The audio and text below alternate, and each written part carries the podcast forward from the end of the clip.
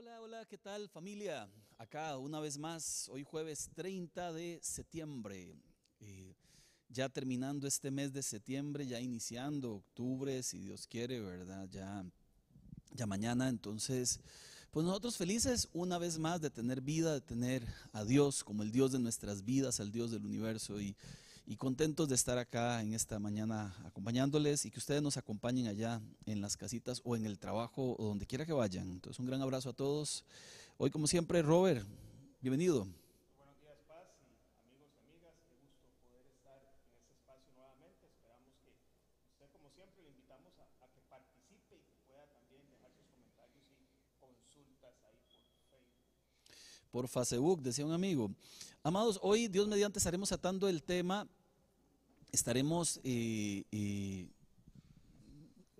eh, estaremos tratando el tema, Robert, te llaman allá.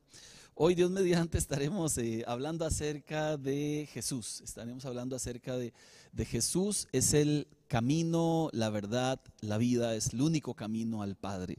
Hablar un poquito acerca del, de, de Jesús. La semana pasada hablábamos de de las evidencias en favor de Dios y ahorita vamos a hablar un poco acerca de por qué creemos en Jesús y por qué creemos que Jesús es el único camino al Padre y pues, el único en el cual tenemos nosotros eh, salvación. Saludamos siempre aquí a la gente que nos visita, Jenny Molina, buenos días, Dios me la bendiga. También tenemos acá, ah, bueno, es que si usted puede por favor escribirnos, saludarnos donde quiera que se encuentre, escríbanos dónde está, está en el trabajo, si está aquí en San José, fuera de San José o fuera de Costa Rica, pues sería buenísimo que, que nos escriba y así podemos nosotros entonces saludarle. Mientras tanto, les recuerdo que este fin de semana, si Dios nos permite, estaremos arrancando la serie que hemos titulado... Eh, en el poder del Espíritu y vamos a hablar de, varias facetas del Espíritu Santo y, una de ellas es el temor de Dios. Entonces el fin de semana estaré compartiendo el tema y, les insto a que puedan ir ahí al link de reserva, vas.cr slash reserva y ahí usted puede inscribirse con sus familiares, con sus amigos para venir el fin de semana presencialmente. Manfred Eduardo, saludos. Jessica Barrantes, saludos. José Elías, eh, saludos, un gran abrazo abrazo, José Elías y a toda la familia que se nos está conectando ahorita. Ok, a manera de, introducción, quisiera comenzar haciendo una pregunta que, que, justamente hace Jesús a los discípulos en alguna oportunidad, hace muchos, muchos años atrás. Eh, está reunido con todos y, y yo creo que fue una de las enseñanzas más lindas de Jesús, es es el, mano a mano, más que la enseñanza pública, que siempre es buena, lo que hacemos nosotros cada fin de semana, más que la enseñanza, ya el sermón del monte y demás. Se reúne con ellos y en lo privado les hace una pregunta extraordinaria, porque ya llevo caminando con ustedes tres años, ya me conocen, les conozco, hemos caminado juntos, hemos eh, este, estado en la misma casa, hemos comido juntos, me han visto hacer milagros, etcétera. Y en medio, pues ahora viene la pregunta del millón. Más o menos es como, como Robert y yo que nos conocemos ya hace lo que tiene la iglesia, ¿verdad? 12 años. Y, que en un momento de la vida yo me salga con Robert, Paola, Jack y yo y, le haga los ojillos chinos y le diga, Robert, una pregunta, todo esto, ¿qué pensás de mí? Ya es una pregunta violenta, ¿verdad? Ya no se trata solamente de vacilar, charlar, contar qué pasa en la iglesia, tiene que ver con, con cercanía, tiene que ver con que yo ando buscando en él un tipo de respuesta que me satisfaga, ¿verdad? Ya debería conocerme en 12 años. Entonces es la misma pregunta que les hace Jesús a su gente. Y, en medio de, la nada, dice uno, cuando menos lo esperaban, los reúne y les dice, eh, ¿quién dice la gente que es el Hijo del Hombre? ¿Quién dice la gente que soy yo? Ahí comenzaron a responder, bueno, que Elías y que el otro y que el otro. y viene la segunda pregunta que es más importante creo que la primera. ¿Y ustedes? ¿Ustedes quiénes dicen que soy? Porque resulta que, esta pregunta pues es, es trascendental para nuestro futuro eterno. Para los judíos fue un falso profeta. Para los judíos, endemoniado, engañador. Para los romanos fue una amenaza para la paz. ¿verdad? O sea, los romanos decían, este viene a quitarnos, y, y el César es el único emperador, y viene este con... Mira, y, para los ateos, hoy, ¿verdad? Una muleta es Jesús, un mito, un amigo imaginario, no existe. Eh, ¿quién, ¿Quién es Jesús para usted? ¿Quién es Jesús para Robert? ¿Es Dios o, solamente uno más de del montón. Bueno, hoy vamos a, a rondar un poco la pregunta, ¿quién es Jesús para ti? Robert. En buen español, el Cristo, el Mesías, el ungido de Dios. Y esa, esa pregunta eh, que le hace eh, Jesús y que responde Pedro, claramente Pedro se lo revela el Señor mismo. Y aquí es importante tal vez introducir algo. Nosotros no pretendemos convencer con conocimiento. Eh, no es un Dios como los otros dioses, es un Señor que se revela, no solo en conocimiento, sino que se revela a través de Jesucristo en el corazón de nosotros. Ahora apagado generalmente no sirve. y mire qué interesante porque este concepto de un Dios que se revela. Nosotros aquí podríamos hablar cinco horas acerca de Jesús, que, hasta que Dios no se revela el corazón humano, la persona no, no, no, puede reaccionar positivamente a Jesús. Eh, lo cierto es que, que, lo que lo que se plantea hoy es hablar un poquito acerca del por qué creemos que Jesús es, es el único camino al Padre. Aquí planteo tres versículos, cuatro en realidad, que tienen que ver con cosas que él dijo, cosas que Jesús dijo, que son palabras mayores, ¿verdad? No, no cualquiera se anima a decir esto, de hecho nadie lo ha dicho, pero, pero son palabras mayores. En Juan 14, 6, Jesús dice, yo soy por cierto, esta expresión es el nombre que Dios usó en el Antiguo Testamento cuando Moisés dijo a le dijo a, Jesús, a Dios, eh, ¿y quién digo que me envía? Y el Señor le dijo, dile que te envía yo soy, ¿verdad? Y el nombre es bastante particular, diferente, porque lo que está diciendo es, eh, yo soy abarca todo, yo soy el todopoderoso, yo soy el, el magnífico, yo soy el, el, omnipotente, yo soy el omnipresente, yo soy el que todo lo sabe. Yo, entonces no hay ningún nombre que sea capaz de contener lo que es Dios. Y el final del nombre que Dios le da es extraordinario, yo soy. Y Jesús se presenta igual. Siete veces en, el Nuevo Testamento habla de yo soy, la, la vid verdadera, el agua de vida, yo soy la puerta de las ovejas. Aquí en Juan 14, 6 dice yo soy el camino. O sea, hay muchos caminos. Él dice, Él es el único.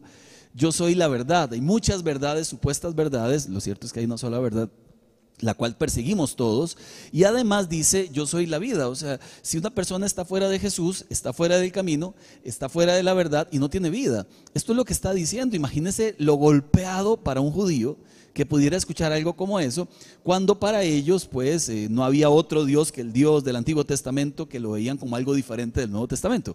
Pero acá eh, Jesús se presenta de esta forma, eh, lo cual ya es violento, decir yo soy, ya es violentísimo porque se hace pasar por Dios. Además decir que entre todos los caminos ahora resulta que Él es, que hoy un poco es la bronca con Jesús de mucha gente, la verdad, la vida, y termina diciendo categóricamente, categóricamente, nadie y nadie, eh, curiosamente, vamos a hacer una trabalenguas, nadie incluye a todos.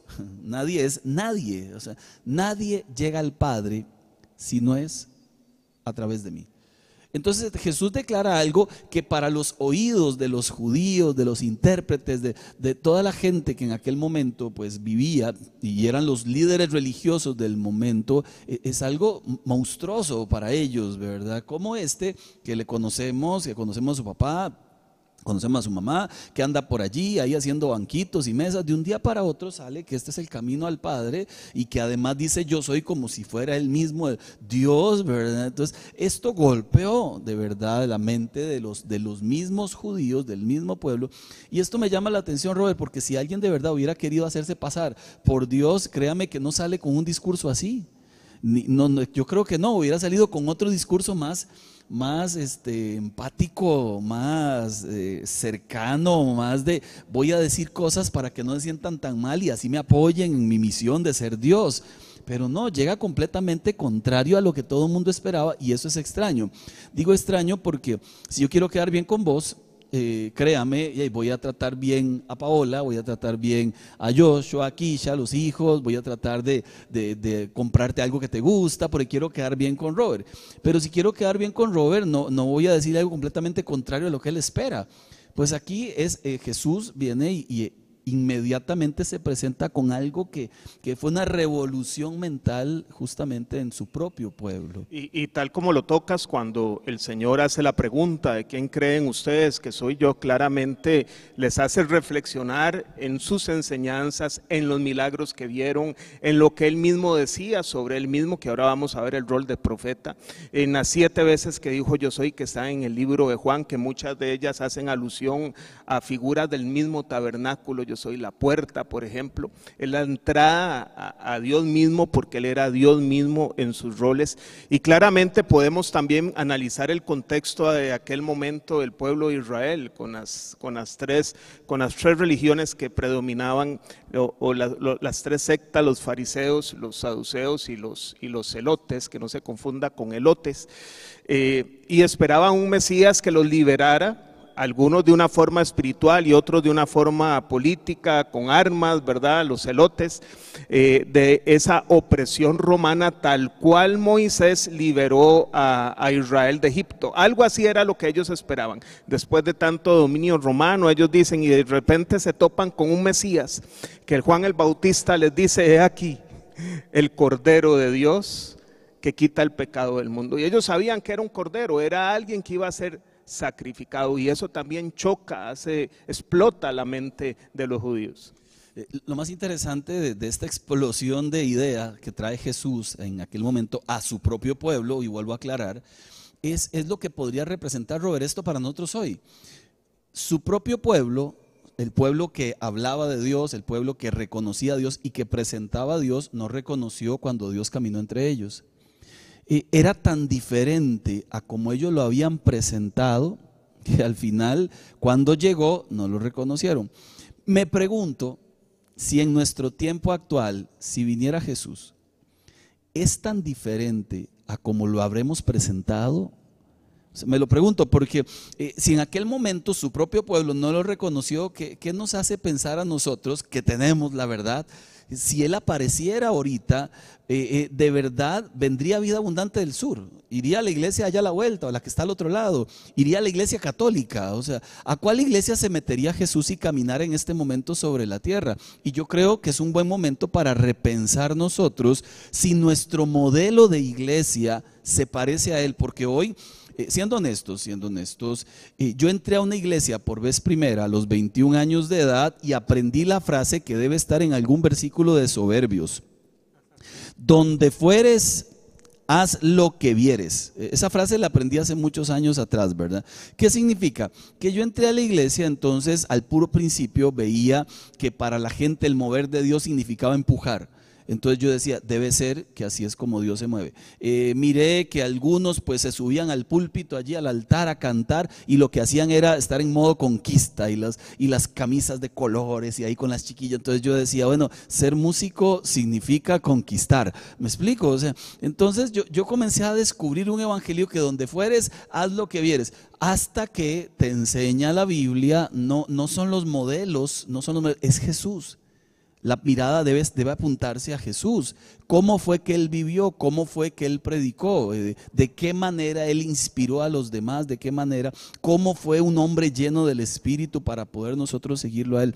Entonces cuando miramos algo como esto decimos, es nuestra forma de vivir el cristianismo algo que realmente se parezca a Jesús? ¿O si viniera Jesús, ni siquiera lo reconoceríamos? Y creo que es, que es un buen momento, como digo yo en una frase que a veces escribo, para pensar, ¿verdad? O sea, creo que nos deja pensando si, si nuestro modelo. Eh, incluso aquí en, en, Juan 14, 9, para seguir con el otro versículo, eh, Felipe, Felipe, se acerca a Felipe, que era uno de los tantos que seguían a Jesús, y le dice, maestro, le dice, maestro, muéstranos al Padre y ya. Sea, el anhelo de todos siempre ha sido el, el, Padre, siempre ha sido conocer al Padre. Es el anhelo de ellos, el anhelo nuestro también. No obstante, había caminado con Jesús, habían vivido con Jesús, lo decíamos ahora, y en un momento puntual Felipe le hace también una pregunta ahora a Jesús, o una, una petición más bien, eh, muéstranos al Padre. Y nosotros vamos a estar súper contentos porque ya te hemos escuchado, hemos visto los milagros, hemos visto cómo nos tratas, todo. Pero nos falta un detalle, nos falta conocer a papá. Y, y, Jesús les dice, y es una, una, recriminación, es un reclamo, ¿cómo puedes decirme, muéstranos al Padre. ¿Cómo? No has entendido nada. Eh, eh, hace tanto que estoy entre ustedes y, afirma, y no me has conocido. Robert, esto me recuerda a un, yo no lo conté, un monje, un monje que invitaron a predicar a, un monasterio y, resulta que llegó el lunes este hombre y cuando llegó el lunes eh, ahí compartió con la gente entre pasillos, comió, este, habló, ¿verdad? Pasó lunes, martes, miércoles, la enseñanza de él era el sábado en la mañana. El viernes en la noche se le acercó uno de sus compañeros y le dijo, ¿y a todo esto de qué vas a enseñar mañana, sábado, verdad? Él lo miró con un signo de, admiración extraño ahí en la cara eh, y le dice, ¿cómo? ¿No has aprendido nada de mí en estos cinco días? Si no has aprendido nada de mí en medio de los pasillos, no tengo la autoridad para enseñarte mañana. Entonces yo creo que por ahí más o menos es lo que Jesús le está diciendo a este hombre, a, Felipe. Felipe, ya has visto cómo soy, ya he mostrado al Padre con mis acciones. Todo lo que escucho allá lo hago aquí. Nadie más en este mundo ha hecho las obras que yo hago. O sea, nadie más. Soy la imagen del Dios invisible. ¿Cómo es posible que hoy te lo preguntes? ¿Cómo es posible que no me conozcas? Y creo que nosotros que somos creyentes de 5, 10, 15, 20 años, 30 años, eh, esa pregunta es posible también que se dé. Tanto hace que vienes a una iglesia, tanto hace que lees la Biblia, tanto hace que oras y todavía, todavía no me conoces. Creo que es una pregunta para pensar. Sí, sí, y yo creo también que eh, hipotéticamente me imaginaba si nosotros fuéramos los pescadores que estuvieran ahí, llega eh, un tipo eh, sencillo, sin, sin, sin, nada extraordinario físicamente ni en sus ropas, y, te dice después de un milagro, deja todo y sígueme, ¿verdad? Y ellos toman esa decisión. Eh, ¿Qué haríamos nosotros en ese momento si se nos apareciera Jesús en esa misma escena?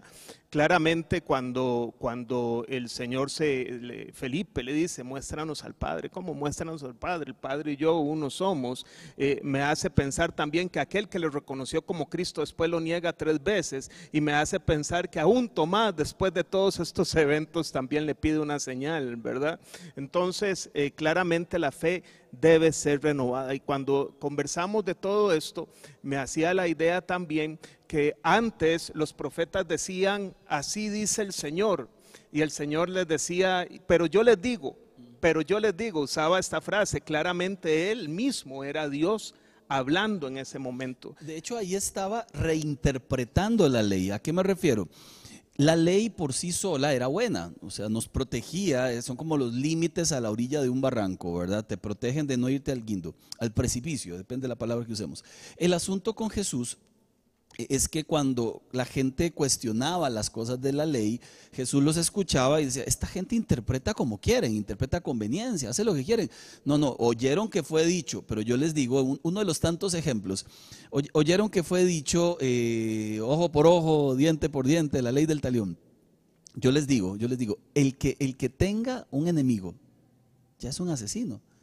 Oyeron que fue dicho, no matarás, pero uno solo, uno solo, un solo enemigo. Entonces, ¿qué está haciendo Jesús? Les está diciendo, e, esto mismo que fue dicho, lo dije yo. O sea, esto mismo, porque por la boca de Jesús fueron hechas todas las cosas, por la palabra de Dios, y Jesús es la palabra de Dios, por la voz de Dios fueron hechas todas las cosas. Eh, cuando Jesús reinterpreta, no es que está cambiando la ley. Lo que está diciéndoles a ellos es, interprétenla correctamente porque por eso la, fue establecida de esta manera. Y desde allí hay algo, Robert, que, voy, a explicar este, este versículo y tal vez vos explica los tres oficios del Mesías, que son espectaculares. Fueron muchos años, decías ahora, los que el pueblo de Dios vivió bajo el, bajo el dominio del imperio romano y todos anhelaban un libertador. Entonces, eh, el libertador que les llega eh, otra vez, eh, cambia su perspectiva, las formas en que Dios actúa a veces son diferentes a como pensamos nosotros, como cuando pidieron comida y Dios mandó maná del cielo. Y la palabra maná lo que significa es, ¿qué es esto? No significa este pan del cielo. La palabra maná significa, ¿qué es esto? O sea, comenzó a caer aquello y ellos dicen, ¿qué es esto?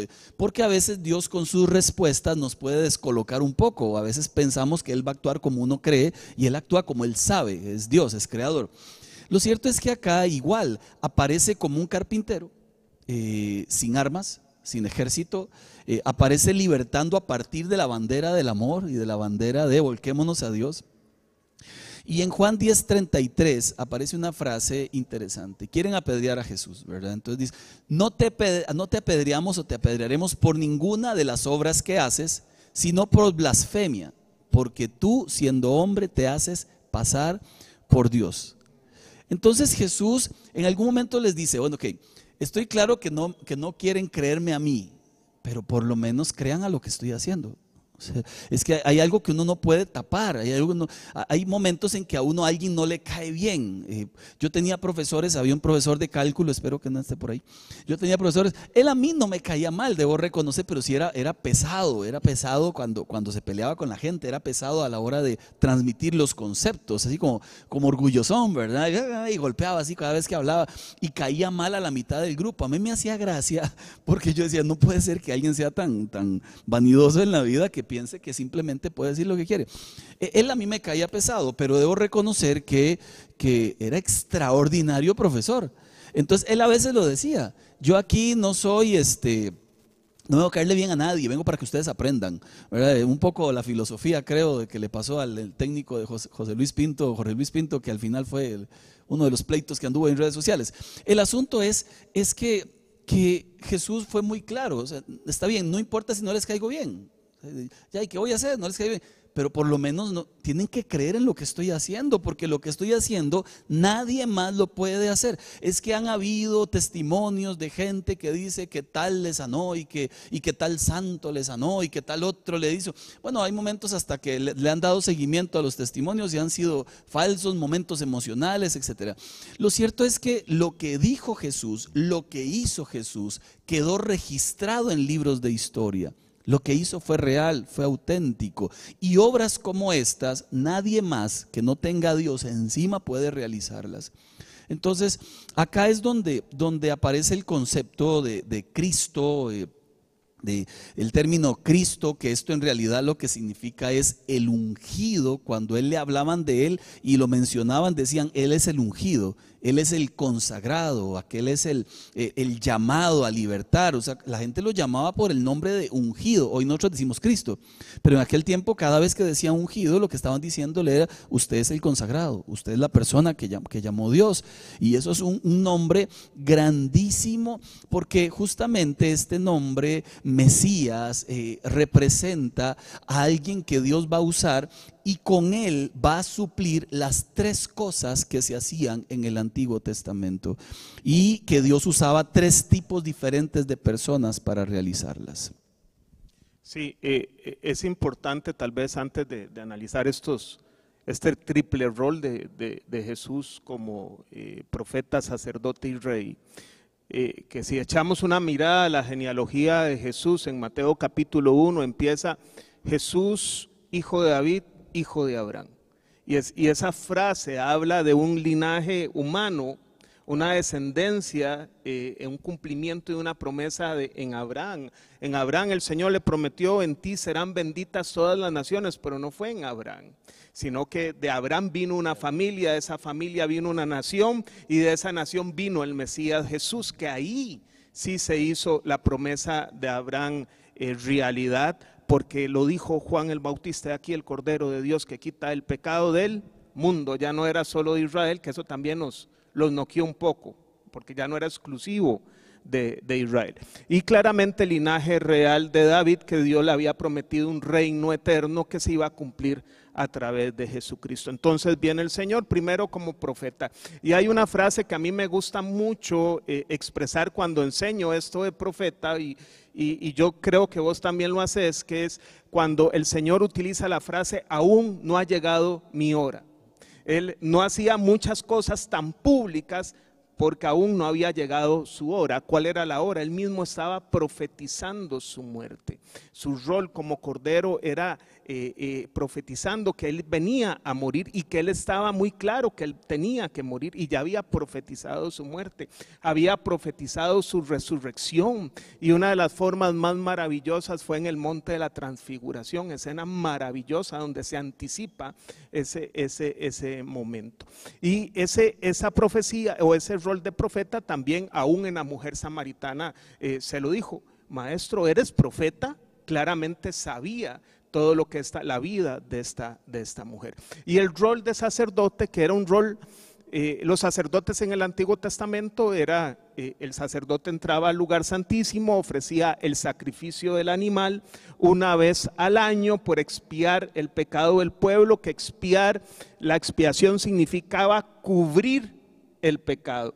Y aquí hay una diferencia sustancial que es importante que, que la toquemos. El libro de, de Hebreos, que los recomendamos mucho leer cuando queremos saber eh, la interacción entre los dos pactos, el antiguo y el nuevo pacto, decía que las, la sangre y las cenizas de los machos cabríos cubrían el pecado. Pero Juan el Bautista dice, este hombre no viene a cubrir el pecado, viene a quitar el pecado, viene a hacer nuevas criaturas, viene, viene a hacer nuevos nacimientos. Eso era imposible en el Antiguo Testamento. Bueno, Él es el sacerdote y Él mismo es el sacrificio. Él mismo es el cordero. Él se autoentregó a sí mismo porque el Padre y Él son uno. Ya no en un tabernáculo, dice el autor de Hebreos en el capítulo 4, hecho por hombres, sino en el mismo cielo entró de una vez y para siempre. Ya no, Él no va a venir a sacrificarse varias veces. ¿Y cómo? cómo? Él va a venir como rey. Él es el rey de reyes y señor de señores, es el rey de nuestra vida, es el ungido y eso nos entusiasma, paz. Me parece extraordinario eh, lo que a veces ocurre en nuestras vidas que no, nos damos cuenta cómo Dios lo aprovecha. Cuando, cuando Herodes pregunta, ¿dónde está el rey de los judíos que ha nacido? ¿verdad? Ya, desde ahí hablaban de un rey, un rey. Cuando en la cruz muere Jesús, eh, para burlarse de él, pusieron, eh, este es el rey de los judíos. Entonces le decían, no, no, cambien lo que diga, este dice que es el rey de los judíos. Y, respondió este hombre, lo que escrito está, está escrito, punto. Y, y, allí, en aquel cuadrito feo, sombrío, quedaron escritas las letras de oro. Ese era, ese es el rey de los judíos y el rey de la humanidad y en todos los idiomas. ¿A qué voy? Antes en la antigüedad Dios usó hombres en estos tres oficios de los que hablamos. Eh, usó profetas por montones, Jeremías, Isaías, Joel. Usó profetas por montones para hablar de, de la voluntad del Padre sobre esta humanidad.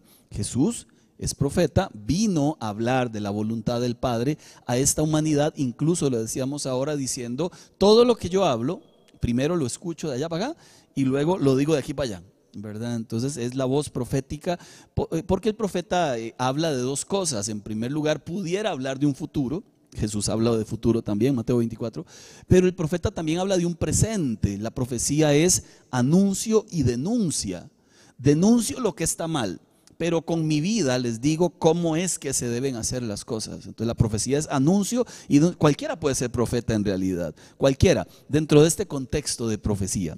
¿Verdad? Cualquiera puede ser profeta. ¿Cómo? Anuncio eh, las verdades de Dios y denuncio el pecado que, que, nos aqueja a todos, ¿verdad?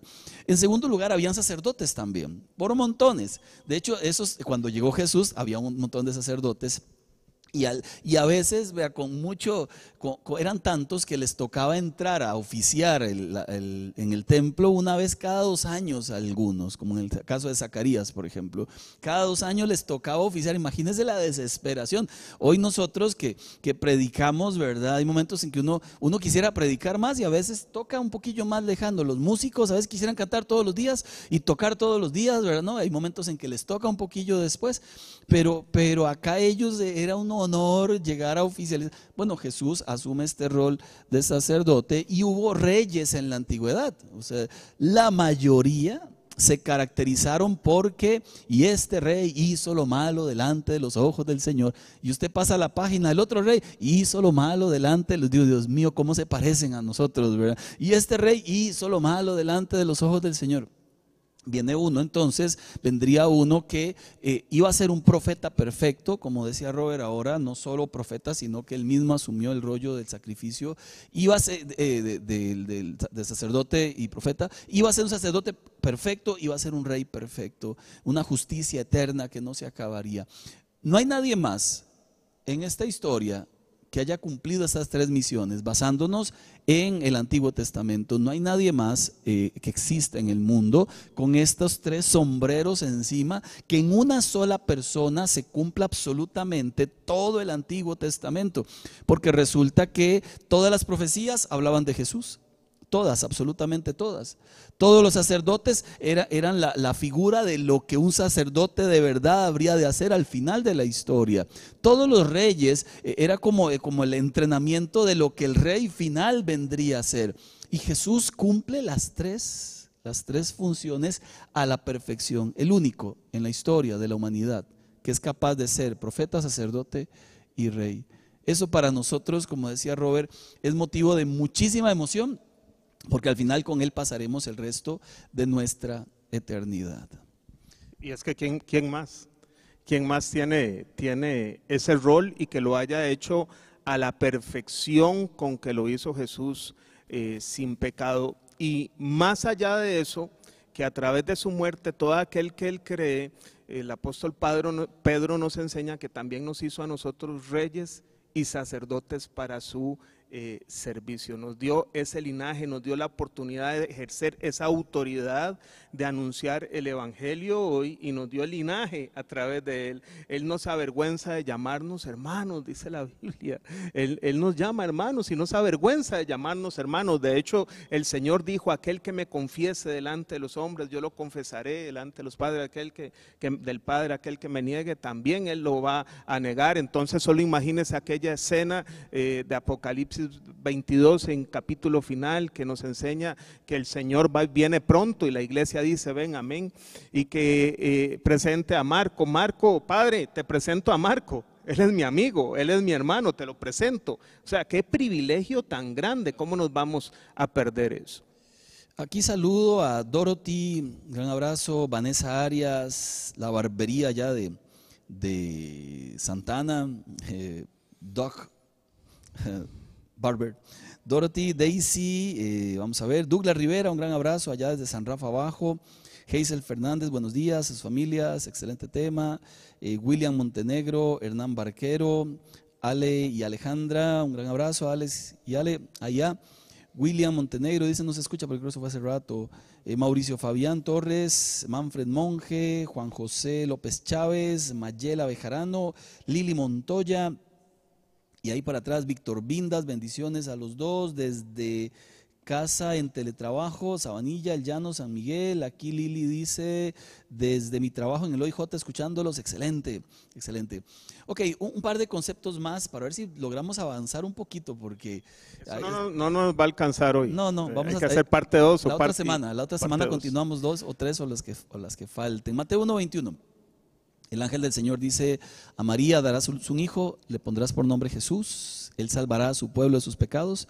Eh, este nombre personal y título mesiánico de Salvador, eh, en griego le decíamos ahora del hebreo Yeshua, Yehoshua, que significa el Señor salva, el Señor es mi ayudador, Jesucristo, Cristo Jesús, el Cristo, el Mesías, Yeshua, el Hijo de Dios, el Hijo del Hombre, el Hijo de David, descendiente del linaje de David es la, culminación del plan perfecto de Dios. Y justamente lo que diferencia el cristianismo de todas las demás religiones es Cristo. Justamente es, es, lo que diferencia por completo porque es el camino al Padre. Si no fuera así, decía el apóstol Pablo, 1 Corintios 15, 14, si, Cristo realmente no resucitó, no, estamos poniendo en duda si, si existió, todo el mundo sabe que existió, los libros de historia hablan de que Jesús existió. Ya eso está claro, Jesús existió. Aquí el problema no es si existió, el problema es si es lo que él dice ser. Porque si no estamos en un aprieto. Y esto es lo que planteaba Pablo. Pablo decía, si Cristo no resucitó, vana es nuestra predicación, vana también es su fe. En palabras muy ticas, qué embarcada, nos pegamos y no resucitó. Y si no resucitó, no es el Hijo de Dios. Si no es el Hijo de Dios, nadie se salvó, ¿verdad? Qué embarcada. Entonces tiene que haber otro Dios por ahí que nos salve. E, el asunto es que, que él, incluso afirma en 1 Corintios 15, 19, si nosotros solo esperamos para esta vida, como afirman algunos, ¿verdad? Y, ya morimos y acabó. Eh, si nosotros somos los más dignos de lástima de toda la humanidad. O sea, qué triste de verdad vivir para esta vida, qué triste vivir sin esperanza. Entonces, ¿por qué nosotros vamos a tratar de hablar un poco de, de la conexión entre, entre Jesús con lo que dijo y su realidad? porque definitivamente tenemos, tenemos que estar confiados, seguros y anclados en que Él es yo no quiero llevarme sorpresas allá en el cielo. Este, yo quiero cuando llegue saber que había un Jesús que me recibe, que su espíritu me dirigió hacia el Padre. Yo quiero saber que eso, que eso sea auténtico. Entonces, vamos a hablar un poquito, Robert. Aquí hay por lo menos nueve evidencias del por qué creemos que Jesús, que Jesús es el camino al Padre. Voy a leérselas las nueve y luego empezamos una por una y posiblemente ya casi terminamos y nos vemos la otra semana para que usted invite a sus amigos fue confirmado por las profecías del Antiguo Testamento.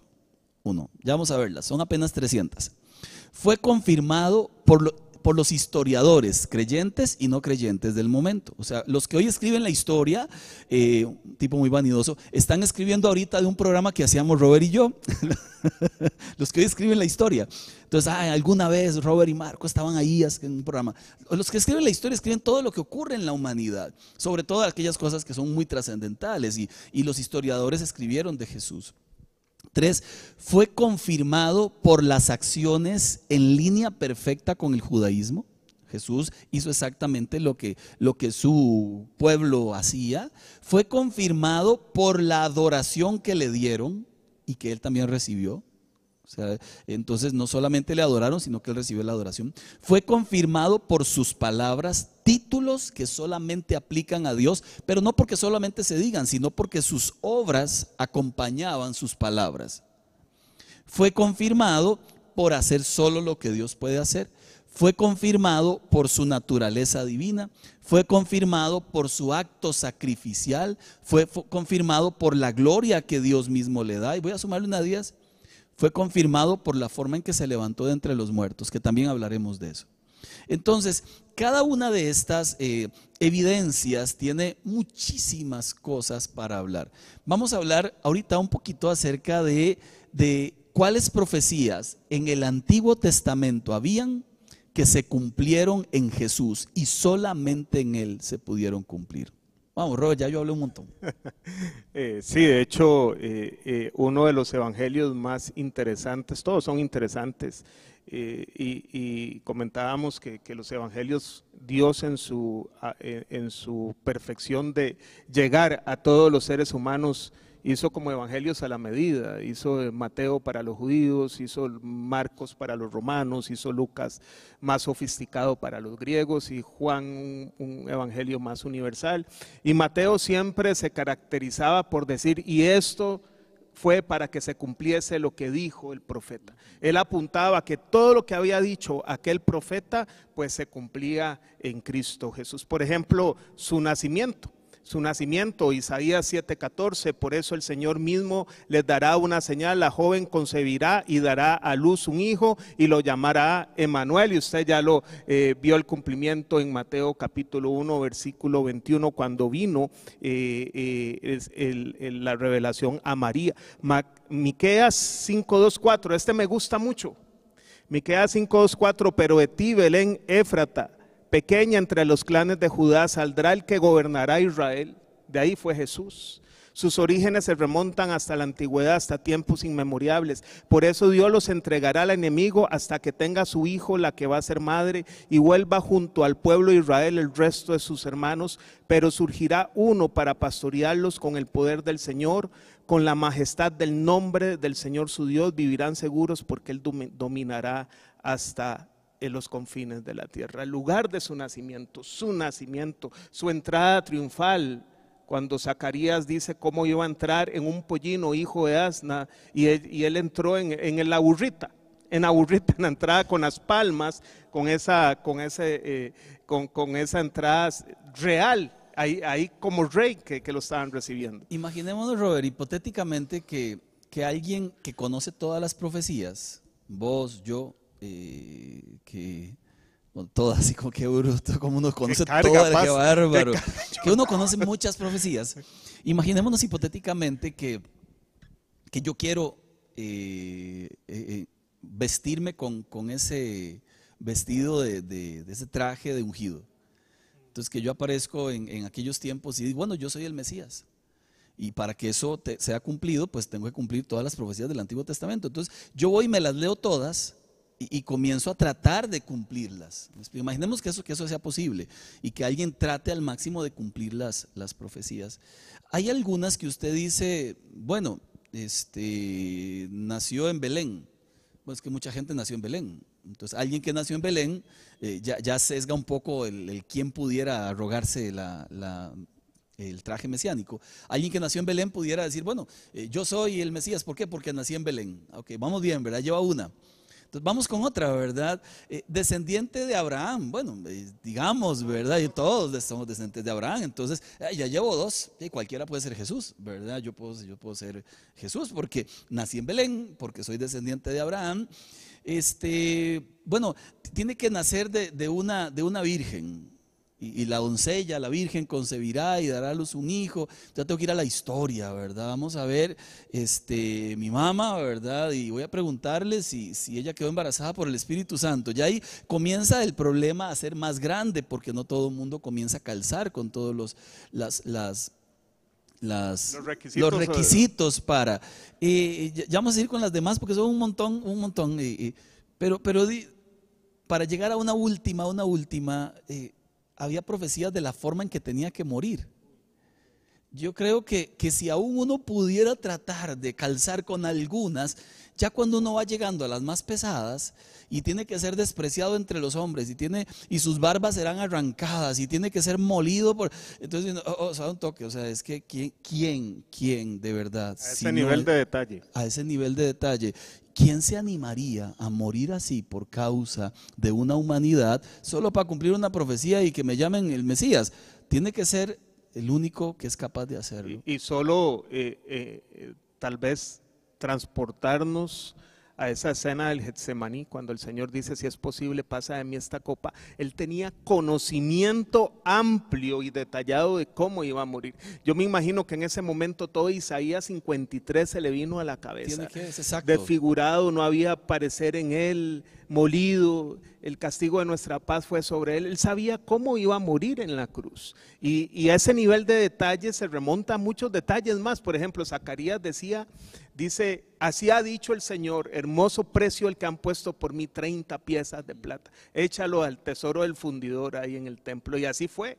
Cuando Judas se remuerde por todo esto, porque no se arrepiente, tira las monedas ahí en el templo y se cumple con ese nivel de detalle que uno dice, la verdad, la verdad, la verdad, así como, como probamos que, que Dios existe. A- Alguien me dijo por ahí, realmente Dios no necesita que nadie lo defienda, Él se defiende solito, ¿verdad? Y la misma palabra lo, lo descubre.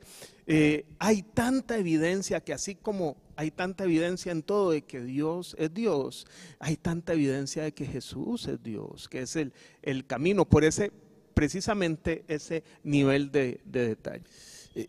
Voy a dar la última porque quedan, quedan todas. Un voy, voy a dar la última y terminamos acá.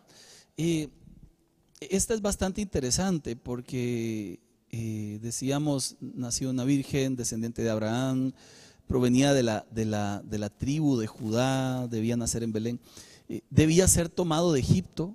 Había una profecía ahí en Oseas 11, dice, cuando Israel era muchacho, yo lo amé, de Egipto llamé a mi hijo. Interesantemente en Jesús ocurrió exactamente lo mismo, ¿verdad? Cuando vino la, la, matanza de, chicos por ca- causa de aquel genocida, ¿verdad? Aquel violento asesino, eh, resulta que el, el ángel lo despertó él, eh, a José, José tomó a, a su niño, a su madre y se fueron a Egipto mientras el otro lo quitaban o moría, ¿verdad?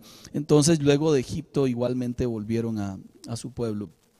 No, no son pocas las evidencias que hablan de, de un Jesús como, como el Salvador, como el único camino al Padre, son muchísimas. Y aquí estamos hablando de tres o cuatro y como decía, siempre he planteado ese supuesto de, y si hubiera querido arrogarme esta, esta, esta traje mesiánico, ¿en cuántas hubiera pegado? ¿Cuántas hubiera podido acomodar eh, a la realidad de mi vida?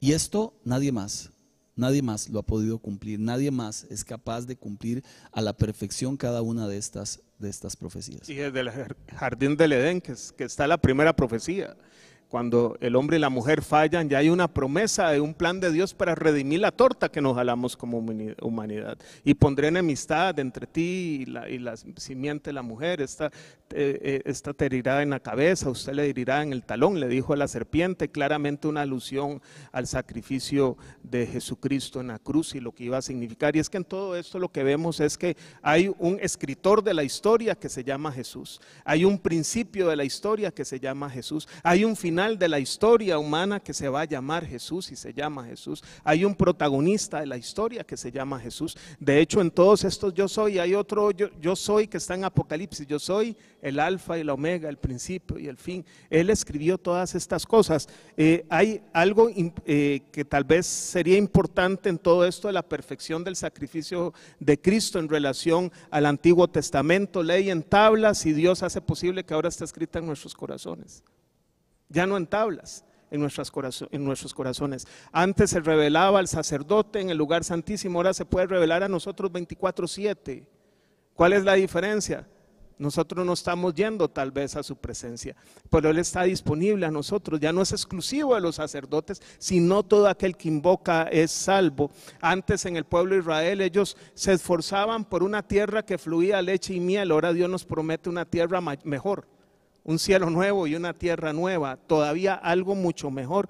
Y pasó de ser de un redentor de una nación, liberándolo de la esclavitud de Egipto, al redentor del mundo. Así que la opción está abierta para usted. La opción está abierta para que Jesús también sea el rey de su vida y él mismo lo haga parte de ese pueblo. Cierro con, tomando la idea que decías de que ya eh, su, su, su- su amor está escrito en, en nuestro corazón y no en las tablas de piedra.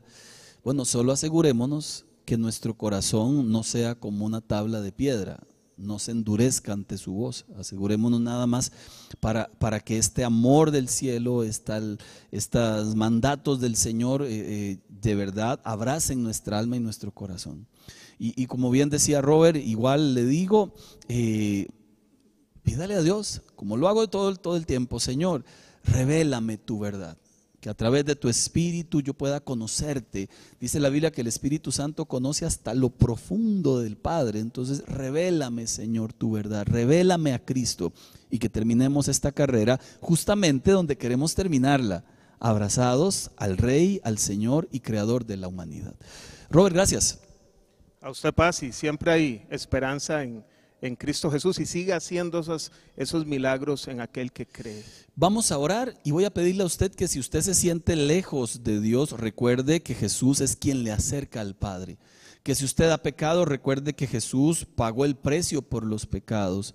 Que si usted se siente no escuchado, abandonado, recuerde que Jesús dijo, no te dejaré y no te abandonaré.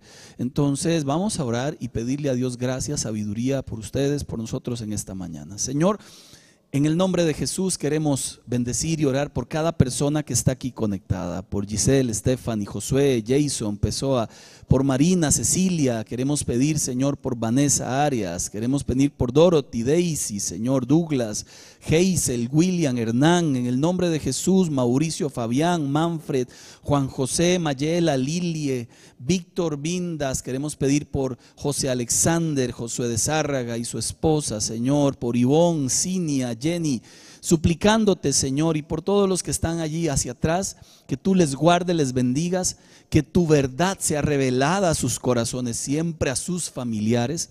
Señor, y si alguno anda por allí igual, este, como perdido un poco en pensamientos, que sea tu verdad la que acuerpe su corazón y su alma. Hoy te pedimos perdón por nuestros errores, por nuestros pecados, y una vez más te suplicamos, Señor, guíanos a través de tu Santo Espíritu hacia el final de la historia para hacerlo bien y honrarte siempre con nuestras vidas. Aceptamos a Jesús como Señor y Salvador de la humanidad y aceptamos que en ti, Jesús, se cumplen todas las profecías dadas por el Padre en la antigüedad. Hoy, Señor, te damos la gloria y la honra. A ti, Padre, en el nombre de Cristo Jesús y con la comunión de tu Santo Espíritu. Dios les bendiga, Robert. Dios te bendiga. Hasta luego, Dios les bendiga. Nos vemos el próximo jueves, si Dios lo permite.